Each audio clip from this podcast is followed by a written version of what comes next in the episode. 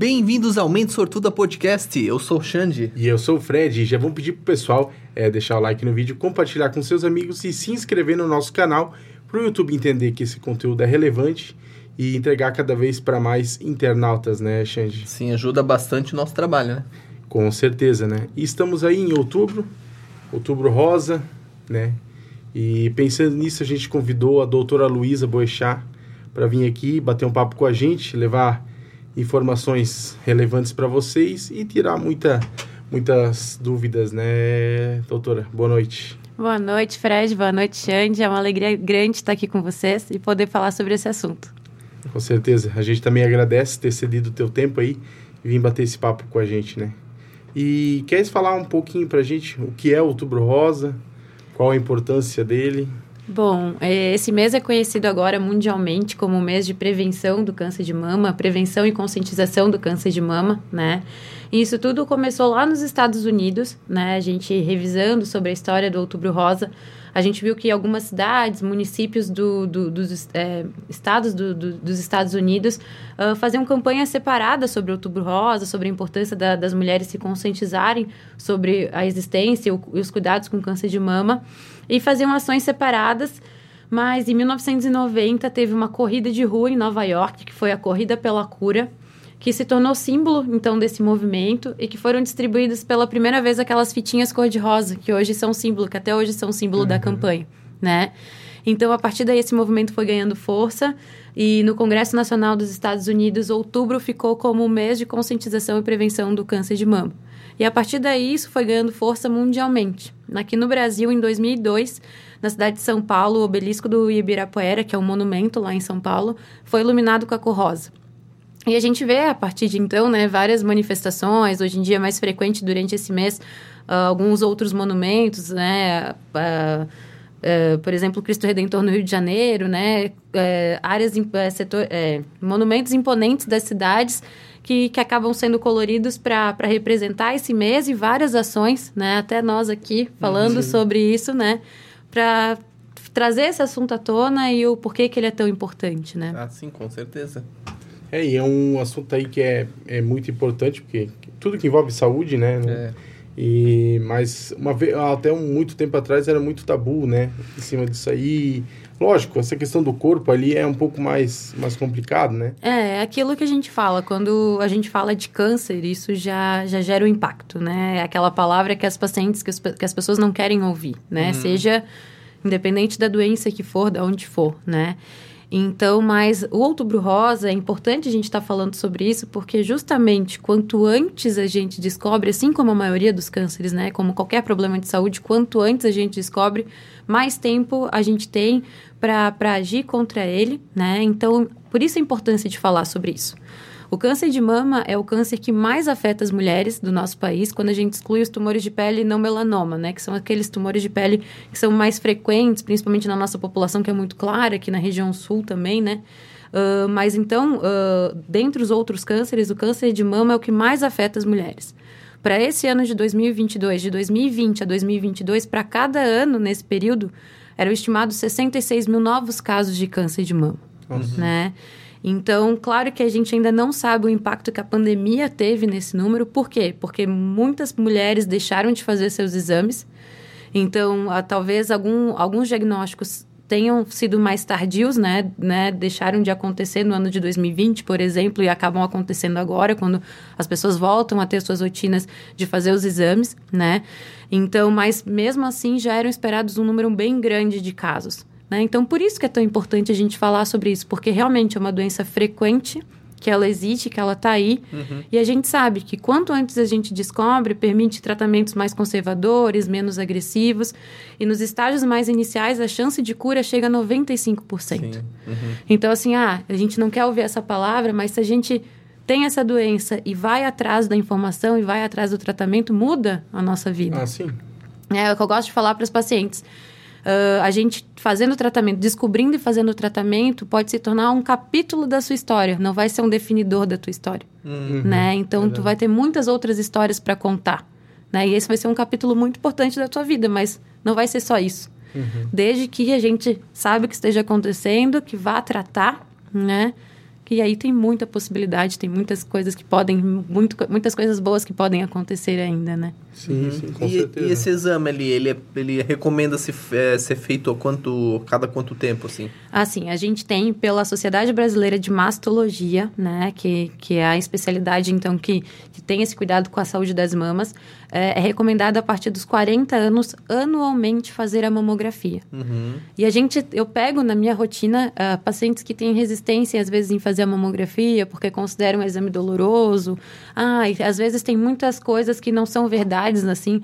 Ah, porque é um exame que tem radiação e isso aumenta o risco de câncer de mama ou outros cânceres, né? A uhum. radiação realmente aumenta o risco de, de câncer, mas quando é uma exposição muito grande, né? Uhum. A fração do exame é muito pequena. E é um exame que acontece muito rapidamente. Então a gente sabe, os estudos mostram para gente que a mamografia anual está relacionada a uma redução de mortalidade por câncer de mama de 30%. Então, assim, muitas vezes a gente quer ah, alguma coisa que resolva nossas, nossos problemas rapidamente, aquelas fórmulas milagrosas que na maioria das vezes não existem, né? Uhum. Mas, assim, o que, o que, que pode reduzir em 30% a minha chances de morrer por câncer de mama? Existe isso, é a mamografia e é um exame amplamente distribuído, né? Tem muito fácil acesso na, na maioria das regiões do país. Um, é um exame rápido e ele é muito eficiente. Por quê? Porque através da mamografia a gente consegue ver alterações na mama muito antes de dar alterações na própria mama de palpá-la, né? Uhum. Por exemplo, ah, um nódulo, ele é perceptível quando ele já está num determinado tamanho, ou ah, uma alteração na pele. Só é vista quando a doença já está um pouquinho maior. E através da mamografia a gente consegue ver a lesão com milímetros, né? Hum, sim, então sim. favorece um diagnóstico muito precoce e quanto antes, quanto menor a doença, menos agressiva é a cirurgia. Às vezes, dependendo, uh, vai, vai, vai, vai de, de, acordo com cada caso, né? A necessidade de fazer uma quimioterapia uh, reduz a chance de cirurgias muito mutilantes, né? Uhum. Então, tudo isso traz muito benefício para as pacientes. Então, por isso que se fala tanto desse mês, uhum. né? E, e, é uma coisa assim, ah, não tem muito. Um, tem várias coisas que a gente pode fazer para prevenir o câncer de mama. Mas, infelizmente, para algumas mulheres, independente assim de ter uma vida super saudável, essa doença vai acabar acontecendo por várias mutações que acontecem nas células e acabam tendo essa doença. Então, não tem assim, ah, se eu fizer isso todos os dias, eu não vou ter. Vai uhum. diminuir muito a chance de, de ter, Sim. né? Então, por isso que, que é importante de, a gente estar tá falando sobre isso, porque é uma doença muito prevalente, né? E a mamografia reduz muito, então, a mortalidade que realmente causa impacto, né? Na, na vida dessas pessoas. Então, por isso que vale a gente estar tá sempre falando e ter tanta visibilidade desse mês, né? Com uhum. certeza. Era né? até um negócio que eu ia perguntar, que eles falam, ah, tu, se tu se tocar, né, tu, né, tipo, a, a, mulher, tipo, vai se tocando, ela, quando ela, então, ela percebe que tem um nódulo, talvez já é tarde demais, então. Não, então, não. Não é tarde, né, gente... Mas, que nem tu falou, às vezes já tá avançado. Tipo, Sim. se tu fizer o... A mamografia, no caso, tu consegue detectar muito antes de qualquer... Muito qualquer antes. sentir qualquer nódulo antes, né? Sim, então... Uh, a gente... O que, que é muito importante? É, primeira coisa, se conhecer, é muito importante, uhum, né? Porque sim. realmente, ah, o câncer de mama, a gente todo, ah, a gente espera que seja uma doença que afete pacientes a partir dos 50 anos predominantemente. Só que a gente tem visto um aumento de casos em pacientes mais jovens, né? Uhum. Uh, até, por exemplo, tem, tem alguns levantamentos que mostram que, por exemplo, ah, em 2009 8% dos cânceres eram em pacientes jovens, antes dos 40 anos. Uhum. Em 2020, 22% já são em pacientes jovens. Ah, Ou seja, está Nossa. tendo um aumento, uhum, né? Sim. E a gente não tem muito bem determinado, na, por exemplo, as diretrizes mandam a gente fazer a mamografia, orientam a gente a fazer a mamografia a partir dos 40 anos. Uhum. em pacientes mais jovens o que, que, que, se faz. É, é. né? É. Então, é analisado caso a caso, o histórico familiar dessa paciente, as próprias alterações que essa paciente tem, essa mulher tem, né? Uh, mas, então, o que, que fica de, de recado? Se conhecer, porque assim, ah, eu sou mais jovem, mas eu percebi alguma alteração, né? Então, ficar atenta e procurar uma avaliação, porque uhum. sim, isso pode acontecer mesmo você sendo mais jovem, né? Mas nada substitui a mamografia a partir dos 40 anos.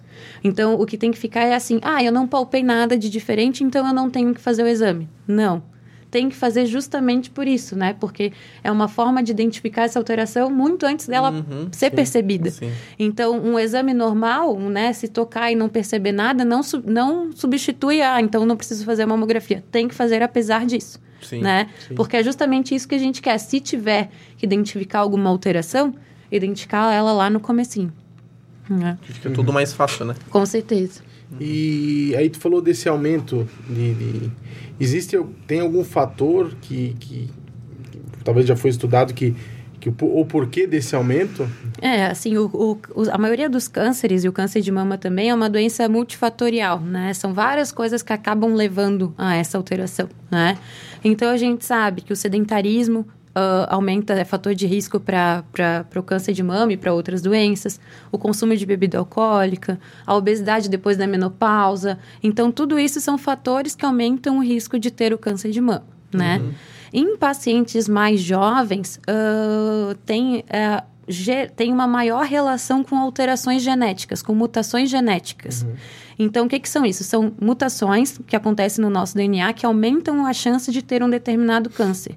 Ficou conhecido há muitos anos atrás, já faz um tempo, isso, o caso da Angelina Jolie, que, que sim. descobriu que tinha uma mutação genética, né?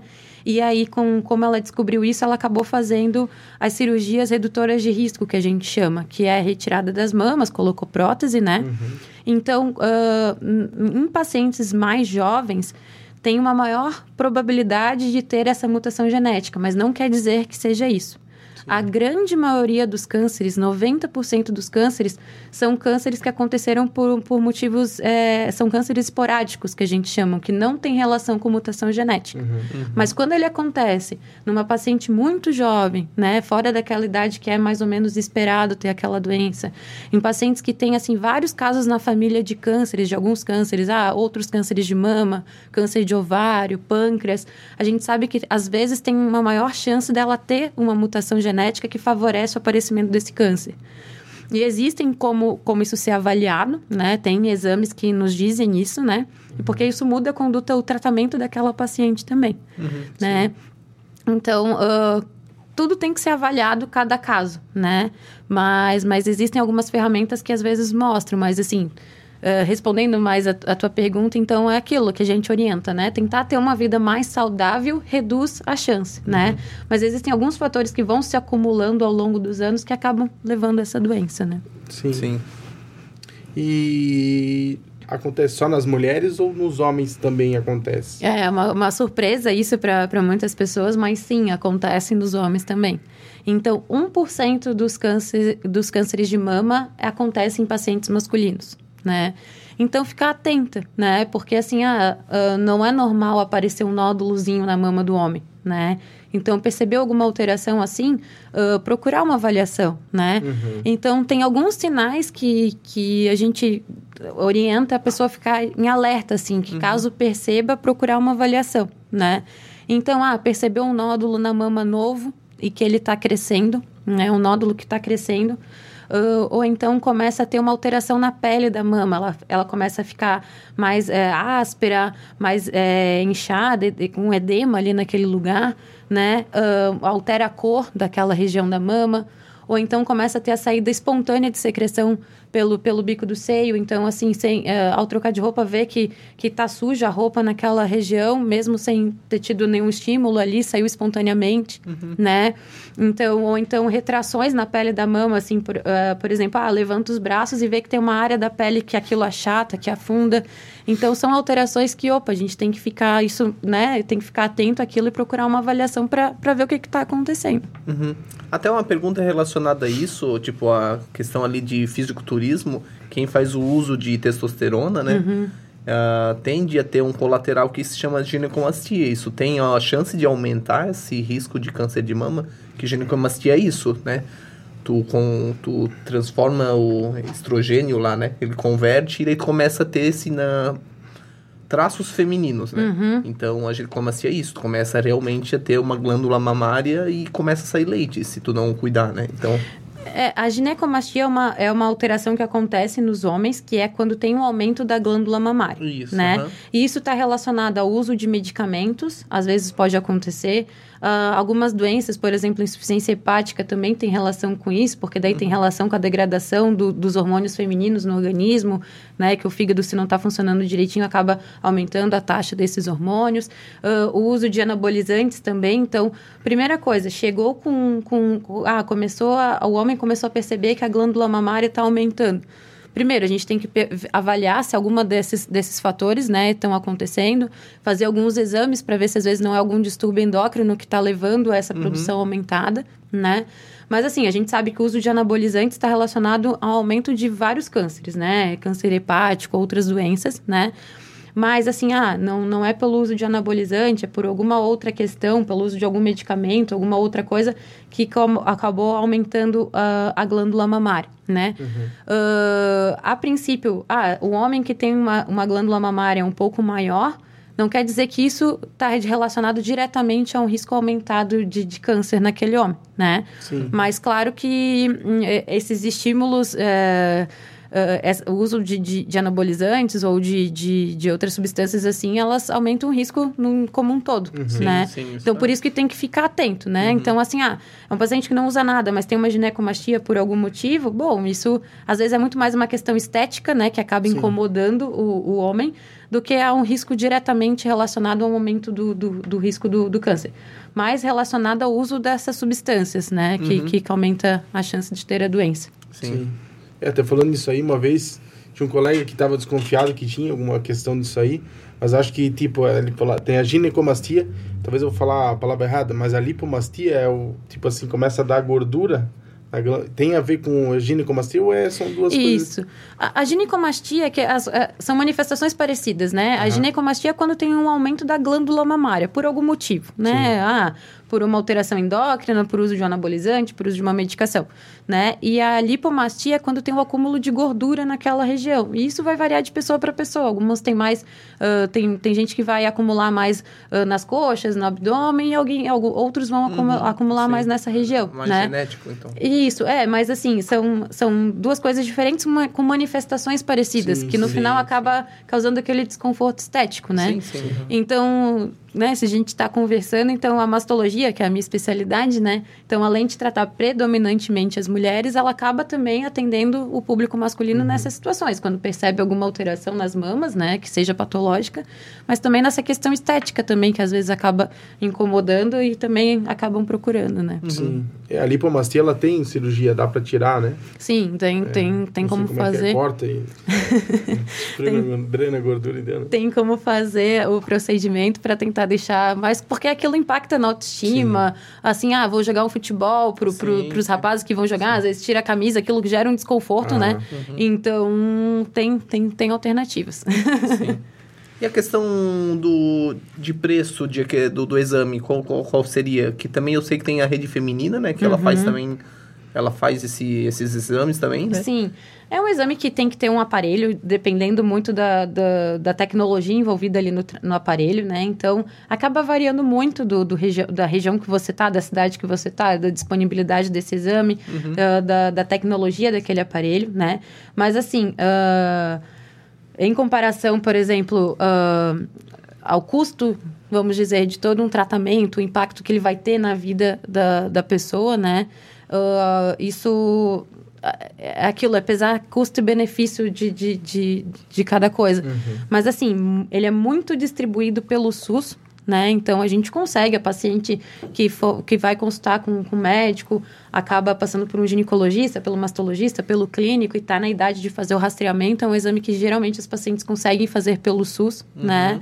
Não é, eu, não, eu não vou saber te dizer exatamente quanto que está, está aqui, mas eu acredito que seja em torno de 100 a 200, 250 reais, talvez, a realização desse exame no privado, uhum. tá? Mas eu tô...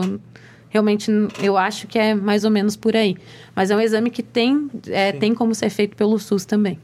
É, pelo custo, né, o custo-benefício de saber, né, realmente tirar essa dúvida é, é barato, né? Então... É, e é, é, é, anualmente se consegue fazer esse exame pelo SUS também, né? Uhum. Então, é aquilo a gente sabe, com a correria do dia a dia, às vezes, é, quando a gente se prioriza, tirar um, um, uns minutinhos pra gente fazer algo pela gente, assim, né? Uhum.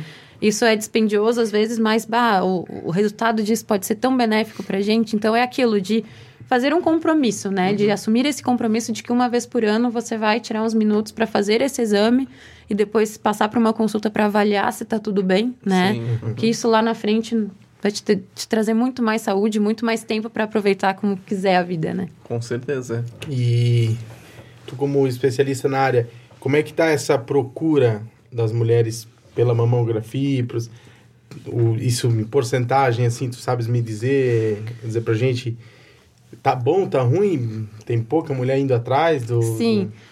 Agora, esse mês é um mês interessante pra gente que, como, como médico que está na área, que lida com, com, as doen com, essas doen com as doenças relacionadas à mama todos os dias, a gente fica feliz com, com a repercussão que, que o Outubro Rosa tem, com o impacto que tem, que a gente vê muitas ações, né? Desde uma loja que põe balões cor-de-rosa, uhum, até sim. empresas que fazem campanhas, prefeituras, então isso é muito falado, né? Então a gente sabe que é um, um, um exame é, que tem adesão das mulheres, elas acabam fazendo, mas aquilo que a gente estava falando antes, com a pandemia, teve uma redução drástica na realização desses exames, né? Então, aquelas pacientes, aquelas mulheres que ficaram sem fazer, às vezes, dois anos, a gente tem visto pacientes que agora chegam com uma lesão ali, né? Sim. Um pouco maior. Então, o recado que fica é aquele: não fez os seus exames, não deixe de fazer agora né?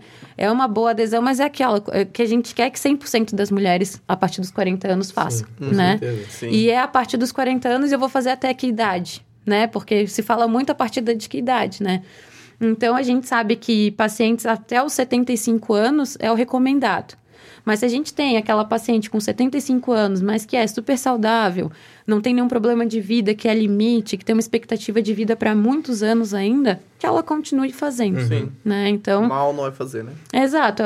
Continua tendo um bom benefício a realização desse exame. Uhum. E quem está abaixo dos 40 pode fazer do mesmo jeito? Procurar e... Como é que funciona, assim? Uh, a, a, mamografia é um bom exame a partir dos 40, por quê? Porque está muito relacionada com as características daquela mama da paciente. Quando a paciente tem, é mais jovem, a mamografia é um exame que tem maior dificuldade de ver a glândula mamária né? Uhum. Então, para pacientes jovens, está uh, recomendado, às vezes, se fazer uma ultrassonografia, né? E até uma ressonância magnética, né? Para pacientes que têm mamas densas, que a gente fala, que têm fatores de risco, por exemplo, uma história familiar importante para câncer de mama, algumas gerações que tiveram essa doença, né? Então, uh, a gente tem como usar esses outros exames. Mas, assim, ah, por exemplo, uma paciente jovem que acabou tendo esse diagnóstico, a gente sempre eu tenho por prática complementar com a mamografia, porque tem coisas que só a mamografia vai ver, né? Sim. Tem calcificações que que são vistas muito bem na mamografia, que é como se fosse uma areinha, vamos assim dizer, né? É, bem grosseiramente falando, só para para ficar mais didático assim o que a gente está falando, que são alterações muito finas que aparecem na mamografia. Então, por exemplo, ah, pode acontecer de a paciente ter um nódulo de um centímetro, mas associada a isso ter uma área de microcalcificações de 5. Então, às vezes, a gente acha que tem só um nódulozinho, se a gente não complementa com uma mamografia, por exemplo, a gente deixa de tirar, de, de, de fazer um, um melhor plano terapêutico para aquela uhum. paciente, né? De uhum. conseguir retirar realmente tudo, toda aquela área de lesão. Então, por isso que é importante complementar. Então, assim, pacientes jovens, é, vai ser de acordo com a história daquela paciente, vai, a gente vai avaliar qual que é o melhor exame mas geralmente se usa outra sonografia ou a ressonância para avaliar aquela paciente. E fazendo parênteses aí, só não saindo muito da área, mas é, foi, tu não nasceu aqui, mas foi criado aqui em Getúlio e tal. Onde é que tu, tu fez a, a tua faculdade, as tuas especializações, se quiser complementar um pouquinho só Sim. Por... Então, moro aqui na região desde muito pequena, se eu não me engano, por volta dos dois anos a gente veio para cá. Né? Então a gente morou em Vitor Meirelles, morou em Dona Ema e passou a maior parte da vida aqui em Presidente Getúlio.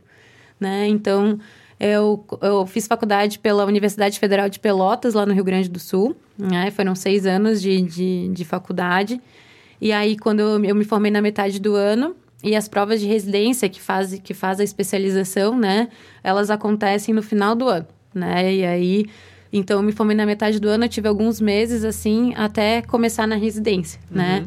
Então, eu fui trabalhar num posto de saúde em Otacílio Costa, né? Que foi a minha primeira experiência como médica, assim. Foi uma experiência muito legal. Até hoje, tenho contato com as meninas através das redes sociais, assim, é um, é um período que eu tenho carinho por aquelas pessoas, assim, né? Que é uma escola também, né? Quando ah, a gente... Com certeza, né? Primeira prática. É, né? é o mundo, assim, quando acontece. E aí, uh, foi muito importante esse período, porque quando a gente acaba a faculdade, a gente, a gente, às vezes a gente tem dúvidas, né? Do que que... Qual que é a área que a gente Sim. vai seguir. Mas durante a minha faculdade, desde as duas semanas de aula, tinham dois cirurgiões oncológicos lá em Pelotas que eles uh, faziam uh, uma seleção para os alunos auxiliarem eles nas cirurgias. Então, desde duas semanas de aula, eu entrei nesse estágio. Então, eu tive a oportunidade de acompanhar por quatro anos, né, esse estágio. E aí, quando a gente chega no internato, que são os dois últimos anos da faculdade, que daí é puramente prático, praticamente, Sim. né? Aí a gente não consegue acompanhar esse, é, essas outras atividades porque tem as obrigações e plantões do internato, né? Uhum. Então, eu tive esses quatro anos de experiência com cirurgia durante a faculdade. E aí, quando eu me formei e pude trabalhar, eu tive certeza que era a área cirúrgica que eu queria seguir. E aí, eu fui fazer residência de cirurgia geral no Hospital Geral em Caxias do Sul né? Lá no Rio Grande do Sul também. Uhum. Que foi um período muito importante, assim, é uma curva de aprendizado gigantesca, que a gente tem a possibilidade de aprender. Eu sou muito feliz de ter feito, uh, ter feito, feito a minha residência lá, porque eu tive a experiência, assim, de, de ter Uh, contato com várias áreas da cirurgia, né? Dentro da cirurgia geral, com preceptores, assim, grandes exemplos que eu levo para minha vida, né? E aí, quando eu estava no segundo ano da residência de cirurgia geral, eu fiquei, e agora? Para que, que eu vou fazer a especialidade, né? Depois da cirurgia geral, qual que vai ser a minha subespecialidade? Uhum. E aí eu não sabia, assim, eu estava um pouco angustiada, porque eu gostava de algumas áreas e não tinha muito aquela certeza, assim, de qual que eu ia seguir, até que um dia eu tive um estalo, assim, foi um estalo, assim, e a masto? E aí a Masso juntava tudo aquilo que eu tinha convivido durante a minha formação, né? Porque eu fazia um estágio com cirurgia oncológica, que era mais amplo porque tinha, era todo o corpo, né? Uhum. E aí a mastologia unia aquela parte de, de um tratamento oncológico, mas também tinha esse cuidado com a estética da paciente, né? A gente sabe que tem algumas doenças que infelizmente são muito grandes, que a gente tem que ser um pouco mais agressivo para fazer o melhor tratamento. Mas a mastologia evoluiu muito nos últimos anos, então Antigamente eram umas cirurgias muito radicais, muito mutilantes para paciente.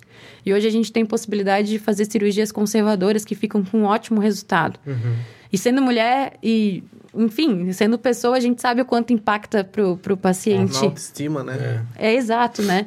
E é aquilo que eu falo às vezes, assim, o que a gente. Às vezes é uma cirurgia grande, três, quatro horas de cirurgia, mas o paciente vê os pontos só. Uhum. Não é? É. Então, como a gente, o cuidado que a gente tem ao, ao entregar, ao terminar aquela cirurgia, fazer aquela sutura, é aquilo que o paciente vai ver, né? E é aquilo que ele vai carregar para sempre. Então, se a gente conseguir ter esse cuidado, né? E pensar, bom, se fosse comigo, como é que eu queria que ficasse? Uhum, sim. Né? Então, foi muito assim, nossa, é isso, né? E hoje, com certeza, assim, eu sou muito, muito feliz nessa área, né? Eu não faria jamais outra coisa é uma especialidade muito especial, assim, porque tem esse contato com as pessoas. Tu, tu, tu participa de um capítulo muito importante da história delas, né? E ainda tem a possibilidade de fazer elas seguirem com, com autoestima com também, certeza. né? Quando, quando isso é possível. Então, é uma área encantadora. Uhum. E hoje, atualmente, tu trabalha... Eu trabalho aqui em Getúlio e trabalho em Rio do Sul, uhum. né? Eu tô morando em Rio do Sul. E eu atendo toda, toda semana, faço consultório aqui em Presidente Getúlio, ali no hospital, no, no hospital aqui em Getúlio tem salas de consultórios, né? Uhum. Que a gente, que, a, que tá disponível para os médicos, então uh, eu atendo aqui, ali no hospital, uh, uma vez por semana. E em Rio do Sul, eu atendo uh, no consultório também, faço consultório, lá em Rio do Sul, no Almanara, no edifício Almanara. Estou atendendo na oncologia do regional, então uh, faço mastologia pelo ambulatório da oncologia. Então, todas as pacientes da, da região, do Alto Vale, a referência SUS é lá, né? Uhum, então, uhum. tem esse contato com as pacientes. Então, desde o diagnóstico, da cirurgia, né? Uh, o acompanhamento pós, pós-cirúrgico também, o segmento que essas pacientes vão ter, porque geralmente são anos de acompanhamento, né? E de tratamento também, né? E faço também o ambulatório do município, o CAN, o ambulatório do município lá de, de Rio do Sul.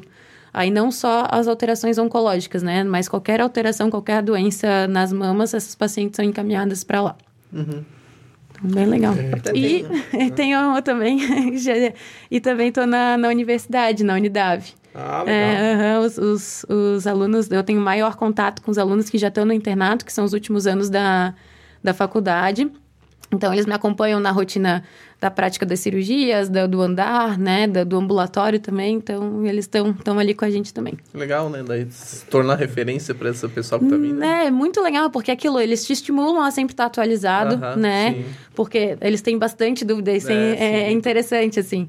Porque é sempre aquilo, é uma Aquela troca. se- sede de saber, né? E tu, como, vamos dizer, a mentora deles ali tem que sempre estar com, vamos dizer, as respostas. Na ponta da língua. Então, é É exatamente dar um isso. estímulo a mais pra sempre estar, né? E é- atualizada, né? Sim, e é muito legal, porque assim, né? era- eu- eu- há pouco tempo foi comigo, né? E eu, assim, o tempo já tá passando, na verdade, né? Já faz cinco anos, na verdade. Então, a gente vai conversando aqui, mas eu me formei, daí foi dois anos de cirurgia, dois anos de mastologia, né? E eu terminei em fevereiro e agora em março cheguei aqui na região. Então, não faz também tanto tempo assim. Então, é legal ter essa troca, Ah, né? E poder ensinar e aprender com eles também, né? Ah, então, é certeza. uma experiência bem legal. E tu também é fã de Grey's Anatomy, então? Ah, e deixa eu contar que eu, assim, não vi a, não, não, não vi a série, sabe? Ó. Vi eventualmente um capítulo ou outro, mas não acompanhava. Eu acho, assim, que às vezes nossa rotina já é tão aquilo também, né? Que eu falo, ah, que a gente chega em casa, às vezes, ah, eu até falo, Marcelo às vezes me pergunta assim, ah, vamos ver uma série ou o que, que você quer ver? Eu falo, eu quero ver Masterchef. Alguma coisa para relaxar a mente mesmo, Sim, sim, sabe? aham. Então, mas Grace eu não via. Não, mas é de boa, né? Eu acho que tem umas só 16 temporadas com 22 episódios de uma hora cada um, tipo... Se eu começar agora, com 50 anos. Não, mas Tem uma, uma também que é de médico, é aquela The Good Doctor, já assistiu? já vi eventualmente pedaços também, Ah, não. É bem legal também. Essa eu não vi, não. É, um- é um. É um mundo, assim, que gera curiosidade, né? Ainda mais o, a parte cirúrgica, dos procedimentos, ou até da, da emergência também, de ter que tomar condutas rápido, né? Sim, sim, Isso aham. gera a, a, a curiosidade das pessoas, né? Dá a uma vontade de saber. adrenalina, assim, né? Sim, então é por isso que faz sucesso, né? Essas Sim, séries, sim, assim. Com certeza. Talvez existia a Miami Medical também, né? Antigamente. Antigamente não, não faz. Faz tempo já, mas uns 10 anos deve Essa eu fazer. não lembro. Eu acho que passa até na TV, É, né? passava na TV. O plantão médico, É, 24 horas. aham. É. E assim, até mudando um pouco de assunto, ah, por exemplo, a pessoa, como tu falou, tu faz o, né, cirurgia, faz o acompanhamento durante anos, porque qual é a tendência de um câncer voltar? Porque a gente sempre escuta bastante isso ali, ah, eu fiz um tratamento, aparentemente fiz uma cirurgia ou né, uma quimioterapia, saiu e depois voltou. Como é que funciona isso aí? É, isso vai depender muito ah, das características daquela doença. A gente fala hoje em dia que o tratamento é muito individualizado, né? Que a paciente, cada paciente, de acordo com as características daquela doença, com das características daquela paciente, o tratamento é, é direcionado para ela, né? Então a gente sabe assim que quanto antes melhor, né? Então estágios bem iniciais, doenças pequenas que não têm ah, ah, comprometimento da axila, que depois da mama a gente sempre tem que avaliar a axila, que, que é um- uma região que, que o câncer tem a tendência de aparecer também. Então, isso é avaliado ah, nos exames, na, na cirurgia da mama também, né? Então, ah, é uma doença localizada, ah, um subtipo menos agressivo, né? Então, tem alguns subtipos. Eu sempre falo para as pacientes, até para se tornar mais compreensível, né? Que o câncer é o nome e ele tem o sobrenome, né? E o sobrenome é o subtipo que aquela doença vai ter. E isso diz muito pra gente. Então, de acordo com esse subtipo, de acordo com o tamanho da doença, com a idade da paciente, se tem ou não doença localizada em outros lugares, isso tudo vai dizer muito pra gente de como vai ser o tratamento dessa paciente, né? E depois como é que vai ser o acompanhamento dela, né? Então, tem pacientes que vão fazer quimioterapia e outras que não vão fazer. Tem cirurgias que vão. Tem pacientes que vão fazer radioterapia, outras não vão fazer. Tem pacientes que vão usar um comprimido por alguns anos. Tem pacientes que vão aplicar uma medicação de tempos em tempos por um ano. Então, isso tudo está relacionado a essas características, né? Então, quanto mais. ahn, quanto antes, né? E com, com, com essas. que- é, é, e com o subtipo, com, com o tamanho da doença, se está ou não espalhado, isso tudo que vai nos dizer né, a, a, qual que é a maior tendência dessa doença voltar ou não. Uhum. Né? Cada caso é um caso, no Cada caso. caso é um caso. Mas, assim, eh, de acordo com o tratamento e com as respostas que vai tendo durante esse tratamento, a gente come, consegue, assim, avaliar. Ah, essa paciente está indo muito bem. Ah, essa paciente não está tendo uma resposta tão adequada. Aí você começa a pensar em, em adicionar outras linhas de tratamento para aquela paciente. Tudo isso visando controlar a doença, né? Sim, com certeza. E vamos para as perguntas? Vamos. Vamos ver o que o pessoal mandou aqui. A Ana Bonini, ela mandou duas perguntas. Vamos lá na primeira. É, quando devemos iniciar é, o acompanhamento para a prevenção? Isso, então assim, a partir dos 40 anos, mamografia anualmente, né? E se você tem algum fator de risco, por exemplo, a ah, história familiar importante, ou então ah, a sua mãe ou a sua irmã, um irmão teve doen essa doença, quando um parentesco de primeiro grau, assim, é geralmente 10 anos antes daquele, daquela pessoa. Então, ah, ah a mãe daquela pessoa teve câncer de mama com 50 anos. Então, é interessante que as filhas daquela, daquela mulher comecem acompanhamento com pelo menos 40 anos, Sim. né? Ou antes. Então, assim, a gente sabe que a mamografia não deve ser feita antes dos 30, por justamente pelas características daquela mama, por um exame que vai ter dificuldade de avaliar, mas a gente tem a ultrassonografia ou a ressonância que que vão fazer essa avaliação, né? Uhum. Então, a partir dos 40 anos, mamografia para todo mundo e de acordo com os fatores de risco daquela pessoa, isso pode começar até 10 anos antes. Certo. Então, respondida a pergunta da Ana, ela também mandou assim: o que fez se especializar nessa área? É, então era um pouquinho disso que a gente estava falando, né? Então, durante toda a faculdade, eu tive esse contato com a cirurgia oncológica. E depois, durante a minha especialização, durante a residência de cirurgia geral, eu vi que era uma área que agregava tudo aquilo que, que eu pensava, que eu considerava importante, né, uhum. né, para os pacientes. Então eu vi que era aquela área que fazia o olhinho brilhar, assim. Uhum. então foi por isso que eu acabei escolhendo. Então, respondidas as perguntas da Ana. Obrigado, Ana, por participar com a gente aí. As próximas perguntas são da doutora Juliana. Ela mandou assim. É, bom, algumas vão repetir, né? Mas é, com que idade preciso começar o exame de rastreio?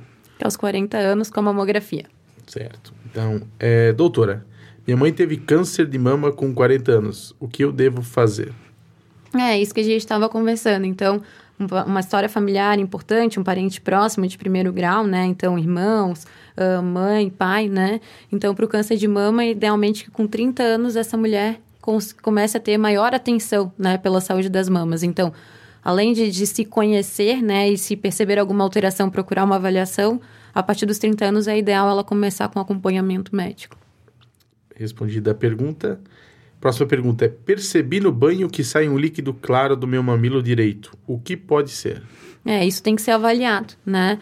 Porque é a descarga papilar, que a gente chama o nome dessa secreção, que sai espontaneamente. Então, se ela sai só de uma das mamas, espontaneamente, sem ser por causa da pressão local ali, uh, de um dos ductos só, uh, as características, a cor dessa secreção, isso vai trazer algumas informações para a gente, mas a gente vai precisar analisar melhor, uhum. porque pode estar relacionado a alterações benignas, ao uso de medicações, a alterações endócrinas, mas pode estar relacionado também a câncer. Então, por isso que tem que ser avaliado. Uhum. Respondida a pergunta, é, a próxima pergunta. Quem já teve câncer de mama pode colocar silicone? Pode. então, uh, até é, é um direito das pacientes a reconstrução de mama, né? Então, ah, por algum motivo aquela mama teve que ser retirada para controle da doença, né? Era uma doença mais agressiva, vamos assim dizer. Então, ela retirou a mama inteira. Uh, a, essa paciente tem o direito de ter a reconstrução uh, seja com prótese, seja com, com algum outro, ou, outro retalho que a gente tem, né? Que são uhum. outros artifícios que a gente tem ali para fazer aquela reconstrução. Então, sim, ela pode usar silicone, ela pode ter a prótese de silicone, tá? E, e é um direito da paciente, inclusive. Respondida a pergunta, então vamos lá para a última pergunta. É, quem tem câncer de mama tem maior risco para ter outros tumores? Isso está relacionado principalmente quando tem aquela pessoa tem sabidamente uma mutação genética, né? Então a gente sabe que de acordo com a mutação, às vezes além do câncer de mama, tem o um maior risco para ter câncer de ovário, pâncreas, estômago, uh, leucemias, sarcomas, que são outros tipos. Isso de acordo com a mutação genética que aquela pessoa tem. tem. Mas lembrando que isso é a minoria dos casos. Então, de 5 a 10% está relacionado a essas mutações genéticas que geralmente estão relacionadas com outros tipos de câncer, câncer também. Por isso que a importância de saber dessa mutação, né? Uhum. Quando se tem, para poder uh, ficar de olho nas outras áreas do corpo que pode ter essa doença também. Né? Então, mas isso é uma minoria dos casos. Sim. Respondida aí as perguntas da doutora Juliana, obrigado por participar aí com a gente. Uhum. Se Xane tem alguma dúvida ainda que queria perguntar? Eu acredito que era isso aí. É. Queres deixar uma mensagem para o pessoal, Luísa, para o pessoal que está assistindo, questão de prevenção e tudo mais. Sim. Primeiro eu quero muito agradecer o convite de vocês. Foi um bate-papo muito legal. Eu acho que esclareceu muitas coisas. A gente conseguiu trazer nessa conversa muita informação, né? E assim, algumas coisas. Então, primeiro, não tenha medo de receber um diagnóstico, né? Existem muitas possibilidades depois de um diagnóstico. Então, uhum. assim, às vezes as pessoas têm medo de, de saber daquilo pelas consequências que um tratamento Sim. vai ter. Mas, assim, o tempo é, é, primordial, um aliado muito importante, né? Então, não tenha medo de receber um diagnóstico. Não tenha medo de fazer perguntas, não tenha dúvidas, né? Assim, aproveite o momento da consulta para perguntar, para esclarecer. Nenhuma dúvida é boba, tudo tem que ser esclarecido, porque a gente tem uma tendência de sempre imaginar o pior. Uhum, né? Verdade. Então, assim, procurar informações de qualidade, acho que a internet está aí para ajudar a ter informações, mas procurar informações de qualidade, porque tem muita coisa que às vezes não se aplica para aquele caso, Sim. né? Mas assim, então, esclarecimento é muito importante, né? Então, a partir dos 40 anos, fazer a mamografia todos os anos, porque a mamografia reduz mortalidade por câncer de mama. Então, é um exame amplamente disponível e que gera, tem um impacto muito positivo na vida das pessoas. Então, nada substitui a mamografia a partir dos 40 anos. Então, isso a gente repete muito, né? Porque é aquilo. Se a gente impactar uma pessoa e mudar a vida daquela pessoa, com certeza Sim, valeu muito, verdade. né? Então, trazer informação, trazer tornar que esses tabus não sejam mais tabus, que a gente possa conversar, prevenir e ajudar mais pessoas, né? Uhum. Com certeza. Que é o, também o objetivo do nosso programa, é né? Que a gente sempre fala isso aí. Se conseguir impactar pelo menos uma pessoa, essa conversa aqui já vai ter valido a pena, né? Com certeza, é uma iniciativa muito legal, né, aqui para a região, uma região que tem crescido muito, né? Então, com certeza isso tem um impacto muito legal na, na aqui na, na nossa sociedade aqui local, né? Sim. Muito legal. Maravilha, então. Luísa, mais uma vez, obrigado por ter vindo aí compartilhar as informações com a gente, bater esse papo. Pessoal que assistiu, obrigado. Com certeza é de, de sua importância esse tema aí. E Obrigado por terem assistido. Até mais. Valeu.